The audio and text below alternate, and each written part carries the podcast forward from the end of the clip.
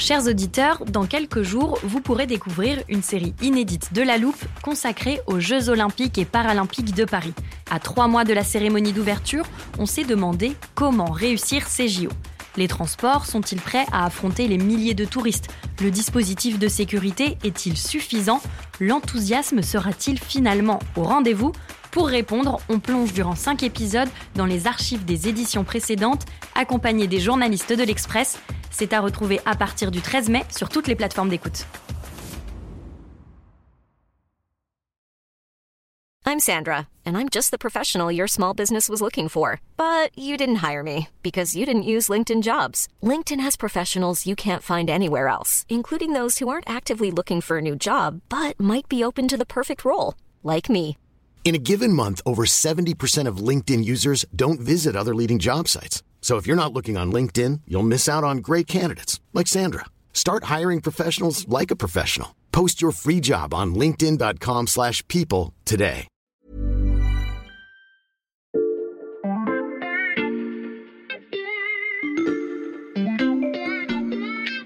Bonjour, c'est Charlotte Baris. Bienvenue dans La Loupe, le podcast quotidien de l'Express. Allez, venez, on va écouter l'info de plus près. Hier, vous avez embarqué avec nous pour un voyage dans le futur, plus précisément en 2093. Dans ce premier épisode de notre série, nous nous sommes penchés sur une question cruciale en 2023, le climat. Ensemble, nous avons par exemple découvert qu'il fera aussi chaud à Bordeaux dans 70 ans qu'à Séville aujourd'hui. Notre spécialiste nous a également présenté toutes les technologies qui seront utilisées pour produire de l'énergie, notamment le solaire hybride. Alors si en entendant ce terme vous êtes perdu, je vous invite à aller écouter l'épisode avant de poursuivre celui-ci. Car aujourd'hui, nous allons nous intéresser à la composition de notre repas du futur, un repas qui sera forcément influencé par le climat. Les Français sont les champions du monde du temps passé à table, et ça, ça ne devrait pas trop changer en 2093. Mais qu'allons-nous mettre dans notre frigo, et surtout, comment allons-nous produire et cultiver tous les éléments de notre menu futuriste? La réponse dans ce podcast, deuxième épisode, l'assiette de 2093. Je vous le rappelle, nous avons quitté 2023 et sommes désormais en 2093. Ce voyage futuriste, nous le faisons aujourd'hui avec Audrey Bourrelot, fondatrice de l'association Hectare qui accompagne la transition agricole et ancienne conseillère d'Emmanuel Macron sur l'agriculture. Bonjour et bienvenue en 2093. Bonjour. Alors nous sommes en ce moment dans une cuisine, disons celle d'une mère de famille, en train de préparer le repas du soir. Cette mère de famille, elle serait certainement dans une petite cuisine et elle prendrait euh, encore soin d'aller euh, faire son, son, marché ou aller dans des magasins. On parlerait peut-être plus d'ailleurs d'artistes agriculteurs qui cultivent des légumes euh, en rapport avec le sol et la terre, parce que finalement, ça sera peut-être l'exception et non plus la norme. Ça sera certainement une mère de famille qui aura déjà réappris à cuisiner il y a une trentaine d'années de cela. elle cuisine désormais une assiette plus végétale avec euh, moins de viande, des poissons issus de pêche durable, voire même d'élevage. Elle se rendra compte que euh, ces aliments, ces produits euh, dont elle connaît intimement l'histoire de chacun des producteurs, elle devra économiser parce que ce seront des produits qui seront devenus très chers, ceux en lien avec la nature, l'environnement. ils seront les gardiens d'un certain savoir-faire. Et elle ne saura pas ce soir si ses enfants seront là ou pas là, parce que eux, euh, qui sont nés après 2070, euh, eux ont décidé de plus trop se poser de questions. Ils ont plus envie de culpabiliser en fait. Donc ils ont choisi euh, bah, une nourriture qui impacte moins, qui finalement ne demande pas beaucoup de compréhension et dont les process sont complètement maîtrisés. Donc ce serait une alimentation qui n'a plus de lien avec les sols, les territoires et le vivant, qui serait produite via des biotechnologies, via de la fermentation de précision, on aurait euh, un lait euh, issu de bioréacteurs, sans vaches, sans lien à l'herbe et au territoire, mais qui permettrait directement de ne plus avoir d'impact carbone. On pourra imaginer euh, qu'elle est un fils ou une fille qui, le midi, n'ait plus envie de perdre de temps pour manger et mange de la superfood. C'est des super aliments concentrés à une bouteille qui vous apportent en fait tout ce qu'il faut comme carburant pour faire euh, tourner votre corps. Donc moi, je n'oppose pas, je pense que ces deux voies-là coexisteront et ça fera partie euh, des différentes manières de se nourrir. On a donc deux trajectoires différentes. Si on s'intéresse à la première, celle liée au vivant, comme vous dites, comment se passe la production? On aura pris conscience, euh, si on est en 2093, qu'il aura fallu agir bien avant, puisque euh, on va dire que dans les années 2020-2030, on aura vu que 25% de nos terres sont abîmées. Et là, il y, aura eu tout un travail de régénération de nos sols. Mhm. Et la bonne nouvelle, c'est qu'on aura su faire. On aura su prendre soin de nos terres agricoles, les restaurer, les préserver. C'est du temps long, ça aura mis 20 ou 25 ans. Et donc, ces euh, producteurs auront mis en place ces pratiques dans les champs. On aura des fermes qui auront créé beaucoup d'emplois dans nos territoires, qui auront gardé ces paysages diversifiés. On aura mis en place un formidable plan haie qui fait qu'on aura un paysage qui sera euh, composé euh, de haies, de bocages euh, et qui sera très travaillé avec ces infrastructures environnementales, des haies, des mares qui auront accueilli toute la biodiversité et le vivant. Et donc on aura aussi donc des producteurs très en lien qui auront réussi par cette approche territoriale à recomposer une assiette sûre, saine et durable. Et les exploitations, à quoi elles ressemblent? Je pense qu'il y aura euh, plusieurs formes, des très grandes exploitations qui se seront consolidées, euh, notamment euh, sur les parties plus de céréales, de grandes cultures. On aura finalement des exploitations qui se seront agrandies d'un côté, qui auront des choix d'organisation du travail un peu différents, peut-être avec moins d'emplois et où la technologie aura accompagné aussi euh, la façon de décider d'orienter ces fermes-là, et d'autres fermes qui seront à taille plus humaine et familiale et qui euh, auront créé de l'emploi parce qu'elles iront jusqu'au bout de la transformation à la ferme, de l'agrotourisme, et qui représenteront finalement euh, un certain patrimoine culturel, territorial. Peut-être aussi qu'on verra dans les paysages des cultures qu'on ne voit pas jusqu'ici. Mhm. On a des terres sous tension euh, dont on aura besoin pour euh, d'autres choses que se nourrir, pour les énergies.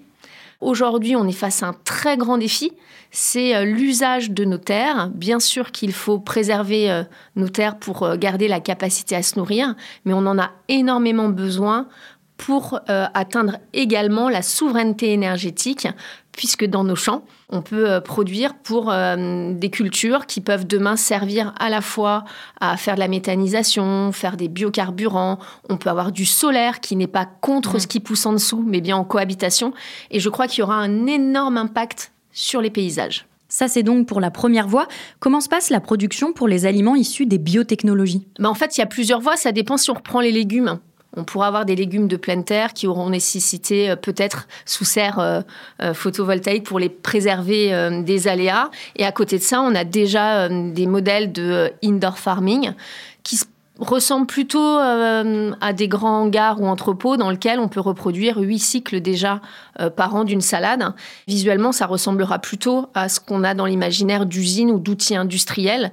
De la même manière, si on parle sur la fermentation de précision, c'est plutôt des bioréacteurs. Donc, dans notre imaginaire, ça ressemble plus à des infrastructures industriel qu'au paysage dont on a l'habitude de parler quand on se projette sur euh, l'imaginaire de l'agriculture. Tout ça, ça implique aussi de faire des changements sur la formation des agriculteurs. Tout à fait. Aujourd'hui, effectivement, on a une formation qui est souvent partie, et c'est très bien, on a la chance d'avoir des formidables écoles agronomiques, techniques euh, dans notre pays, mais en fait, on a souvent des formations qui sont en silo. On choisit d'ailleurs, quand on est formé euh, techniquement, les productions animales, les productions végétales. En fait, on voit que cette transition, c'est une approche système, en fait. Et qu'elle est nourricière, non nourricière, que les deux vont cohabiter. Et donc, je crois qu'il faudra faire ces ponts-là nécessaires entre disciplines et entre experts. Et que les futurs euh, jeunes qui vont s'installer à la tête des fermes doivent bien sûr prendre en compte euh, le changement climatique. Quelles seront les spécificités de mon territoire? Nous n'avons pas parlé de la ressource en eau ça sera un enjeu crucial dans certains bassins de production. Et donc, il faut déjà se projeter sur des changements très bien documentés scientifiquement et en même temps avoir cette capacité de robustesse, c'est-à-dire avoir euh, une exploitation agricole qui puisse passer euh, ces chocs climatiques, ces chocs économiques. Donc, pour moi, ce sont euh, des chefs d'entreprise qui doivent d'ailleurs se former tout au long de leur vie et on voit qu'il y a très peu de formation tout au long de sa vie aujourd'hui mm. dans le monde agricole. Et on voit qu'ils auront en tout cas euh, à se former, euh, bien sûr, euh, sur ces pratiques agricoles, mais aussi peut-être sur les énergies, l'agrotourisme, la transformation pour créer de la valeur ajoutée. En 2023, c'est un secteur qui attire très peu les jeunes. Est-ce que ça aura changé en 2093 Je le pense si collectivement on est à la hauteur de la création de valeur en fait. Aujourd'hui, on n'a pas un, sujet de, quête de sens. On a un sujet de est-ce que si je vais sur ce métier-là, qui est un formidable métier euh, pour répondre aux défis climatiques, est-ce que je vais bien en vivre? Et je trouve que nous parlons tous collectivement du grand défi climatique. Pour moi, nous avons un grand défi social, c'est de rémunérer cette jeune génération parce qu'on le voit, ce métier, ça va être un métier qui nourrit, qui capte du carbone, qui restaure la biodiversité. Il coche toutes les cases d'un grand métier d'avenir et c'est à nous collectivement d'accepter le juste coût de notre alimentation si on le veut qu'elle reste en lien avec le vivant. Tout ça, ça modifie aussi la façon de faire ses courses, d'aller au supermarché. Le supermarché en 2093, à quoi il ressemble? Il y aura certainement un supermarché peut-être avec moins de références, euh, beaucoup plus de vrac. Finalement, on n'a pas parlé de tout ce qui est packaging, conditionnement, mais ce sont aussi des usages qui impactent beaucoup le carbone euh, et autres. Donc, on l'a vu. Je pense qu'on aura un supermarché avec donc plus de végétal, des rayons en vrac et la capacité, euh, j'espère en tout cas, à ce que les agriculteurs y aient toute leur place je ne sais pas si d'ailleurs on aura les mêmes rayons ou s'ils seront classés par les produits euh, en lien avec euh, la terre et le vivant et les produits issus de d'autres façons euh, et de modes alternatifs de production en fait. Mhm. Moi j'espère juste qu'on aura un juste coût finalement dans ces supermarchés. Aujourd'hui quand on voit un produit acheté, un produit offert dans l'alimentation, moi c'est quelque chose que je ne m'explique pas en fait. Mhm. parce que derrière il y a eu du travail, il y a eu aussi la capacité à nourrir sainement nos concitoyens J'espère qu'on n'arrivera pas à une alimentation à deux vitesses. En tout cas, moi, je ne le souhaite pas. Euh, je pense qu'effectivement, il faudra accepter euh, de prioriser ce poste d'achat par rapport à d'autres. Et aujourd'hui, c'est un choix de société. Manger, c'est un acte citoyen. On est tous euh, engagés et responsables chaque jour, au moins trois fois par jour, dans nos choix de consommation. Et là encore, je pense qu'il faudra accepter sur l'alimentation en lien avec les territoires, en lien avec nos sols, de payer plus cher. Aujourd'hui, les modèles biotechnologie et alimentation, euh, ce qu'on appelle la novel food, euh, ne sont pas encore aux mêmes performances économiques. On peut quand même imaginer euh, que ce n'est qu'une question de temps pour qu'ils soient accessibles au plus grand nombre.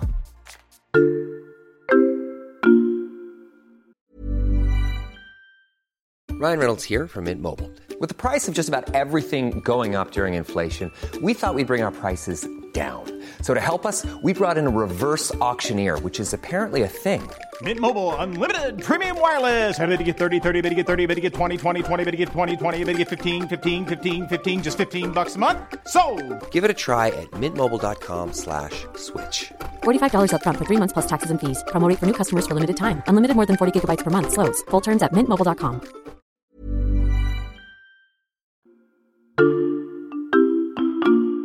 Est-ce qu'en 2093, on trouvera encore dans nos magasins ou sur les étals de nos marchés des produits importés du monde entier? Bah, La question qu'on pourrait se poser, c'est euh, est-ce qu'on mangera la même assiette en fait de cette question-là? La réponse est non. Si on veut avoir réussi ce défi climatique et ce défi euh, économique, on va devoir manger une assiette plus végétale avec plus de légumineuses, notamment. Ce qui aura nécessité le fait de relocaliser en France certains maillons qui ont disparu en fait. Hein. Mhm. Euh, aujourd'hui, 85% euh, du blé noir qui est fait dans les galettes euh, bretonnes, ce fameux sarrasin, il est déjà importé aujourd'hui. Donc on pourrait imaginer qu'il y ait plein de légumineuses qui sont super pour les sols, super pour la santé, qui seront désormais produites en France et qu'on aura remis des industries de territoire pour répondre à ce grand défi. Donc je pense que sur certaines verticales, on, on importera moins ce sera toutes ces filières qui permettront finalement de répondre à ce double défi des sols euh, en bonne santé et une assiette euh, durable et saine. Quelle est la place de la technologie dans toute cette future alimentation et cette future agriculture? Dans les deux cas, alimentation en lien avec le vivant et les sols, nous aurons des fermes dont euh, la technologie et la data permettra d'aider à la décision. Euh, c'est-à-dire notre capacité à avoir un, monitoring très fin de la qualité de nos sols, des stations météo, de la prise de décision pour être meilleur aussi au niveau agronomique. J'espère qu'on aura aussi des applications pour mieux s'organiser au travail, parce qu'aujourd'hui, il n'y en a pas beaucoup finalement à l'échelle des exploitations. Donc je pense que le digital ne sera pas à la place de, mais bien au service de l'agriculteur. Mhm. J'espère aussi qu'on aura trouvé euh, un peu de robotique et de sujets pour réduire la pénibilité euh, sur la cueillette, sur le port des charges. Donc ça, je l'espère très fortement. Et sur l'autre type d'alimentation, une alimentation, euh, ce qu'on appelle donc la novel food, euh, il y aura plusieurs choses. Il y aura effectivement la capacité à certainement sur les économies d'énergie. Hein. on le voit notamment sur le indoor farming. Ce sont encore des modèles qui sont très dépendants du coût de l'énergie. Je pense qu'avec les mutations énergétiques que nous aurons, on aura certainement aussi de l'intelligence artificielle, de la tech qui permettront en tout cas de mieux réduire les consommations énergétiques liées à ces modèles. Tout ce qu'on raconte là, c'est pour la France, mais si on élargit à un niveau européen, voire mondial, qu'en est-il? Ben, on aura toujours la question euh, nord-sud. On voit bien que le défi à la fois euh, est très fort euh, sur ça. Aujourd'hui, nous avons une relation particulière, notamment sur notre capacité d'exporter du blé vers le continent africain, qui sont des questions qui se poseront à nous. On voit qu'on a une vraie géopolitique de l'alimentation aujourd'hui, que la Russie a fait vraiment une stratégie très forte autour de son agriculture, notamment. Donc, ça sera des relations presque diplomatiques et géopolitiques. Moi, j'espère que l'Europe euh, qui est aujourd'hui la première puissance agricole au monde, aura su préserver sa double souveraineté mhm. alimentaire et énergétique pour faire face à ces grands défis. Et on voit aussi que la réglementation pourra être un accélérateur ou un frein. Aujourd'hui, si je prends un autre exemple dont nous n'avons pas parlé, qui est la viande cellulaire, elle est déjà euh, autorisée dans certains pays, elle n'est pas autorisée en Europe. Donc moi, ma question, c'est est-ce que euh, l'Europe sera toujours aussi unie c'est quand mm. même une préoccupation pour faire ces choix collectifs d'être finalement la nation euh, qui aura su euh, le mieux préserver ses écosystèmes. On voit qu'aujourd'hui, il y a quand même une volonté euh, de, sur, le, sur le Green Deal, sur les mesures qui sont en place, de préserver cette capacité à la fois nourricière, mais aussi permettant de lutter contre le réchauffement climatique. Donc c'est le vœu que je souhaite, une Europe très forte et des relations apaisées, c'est tout ce qu'on peut se souhaiter collectivement. Ces scénarios de 2093, est-ce qu'on en est très loin aujourd'hui Ce que je viens de vous dire existe déjà en fait finalement. Je pense que c'est très peu perçu de nos citoyens, qu'on a toujours ce problème des rôles modèles euh, et de ce qu'on imagine mmh. euh, derrière les agriculteurs. Et je crois euh, effectivement qu'il euh, est question de ces imaginaires, de notre capacité aujourd'hui à accepter qu'on se nourrit déjà finalement quand on regarde attentivement aussi euh, par des produits qui sont faits sur d'autres modes de production. Aujourd'hui, vous avez des salades qui viennent d'indoor farming et qui sont dans le rayon salade classique. Et à part la racine qui vous donne un indicateur, ce n'est pas mentionné en fait mhm. aujourd'hui. On a déjà des euh, produits à base de végétaux hein, qui existent, donc ce virage il est engagé et je pense qu'il ne va que s'accentuer. On voit déjà qu'on a en France des pionniers sur les insectes. Euh, on a des licornes qui se développent sur tous euh, ces sujets-là. Et pour moi, on aura un grand défi, c'est la, nature en partage. Mhm. Cette nature en partage, ce sont des sols qui servent à nous nourrir, mais aussi à faire des énergies, à faire des produits pour l'habillement, pour le bâtiment, et aussi donc euh, la capacité, à, on l'a vu avec des sujets comme les éoliennes, demain sur les énergies solaires, sur ce qu'il y aura dans nos champs, ça va bouleverser nos paysages. Moi, je crois que ça sera pas moins beau, ce sera différent et tout aussi euh, important pour adresser euh, ce défi climatique. Et là encore, on a besoin de se projeter positivement. De la même manière, on a parlé tout à l'heure de l'assiette hein, de 2093. Mmh. Quand je dis que c'est une assiette moins impactante, décarbonée, tout le monde se dit ça doit pas être euh, très bon, très goûteux, très savoureux, mais si, ça va être formidable en fait. Et moi je crois qu'il faut aussi construire des imaginaires positifs sur la transition. L'assiette décarbonée de 2093 qui sera aussi appétissante que celle de 2023. Merci Audrey Bourrolo. Au revoir. Notre série futuriste continue demain avec un détour par l'hôpital de 2093. Si vous ne voulez pas le rater, je vous invite à vous abonner à la loupe sur n'importe quelle application de podcast, par exemple Spotify, Castbox ou Podcast Addict. C'est là que vous pouvez nous laisser des étoiles et des commentaires. Cet épisode a été réalisé par Jules Cro. Retrouvez-nous demain pour passer un nouveau sujet à la loupe.